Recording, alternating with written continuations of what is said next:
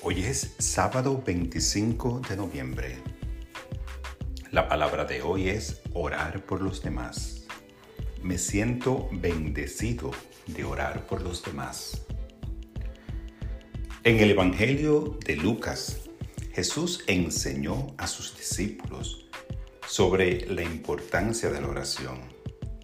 Él dijo, porque todo aquel que pide, recibe y el que busca, encuentra, y al que llama, se le abre.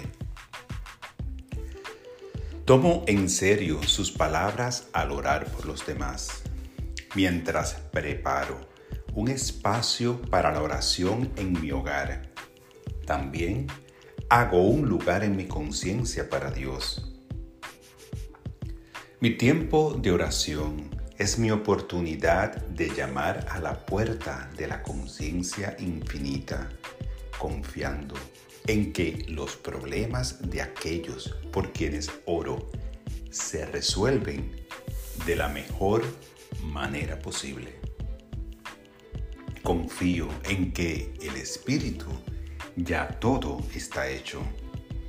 Estoy centrado en Dios y Dios está centrado en mí. Oro sabiendo que lo que pido, sanación, paz o prosperidad, ya es mío en la conciencia. Agradezco por la sagrada confianza de la oración. Efesios 6:18.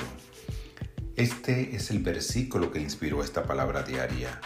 Oren en todo tiempo con toda oración y súplica en el Espíritu.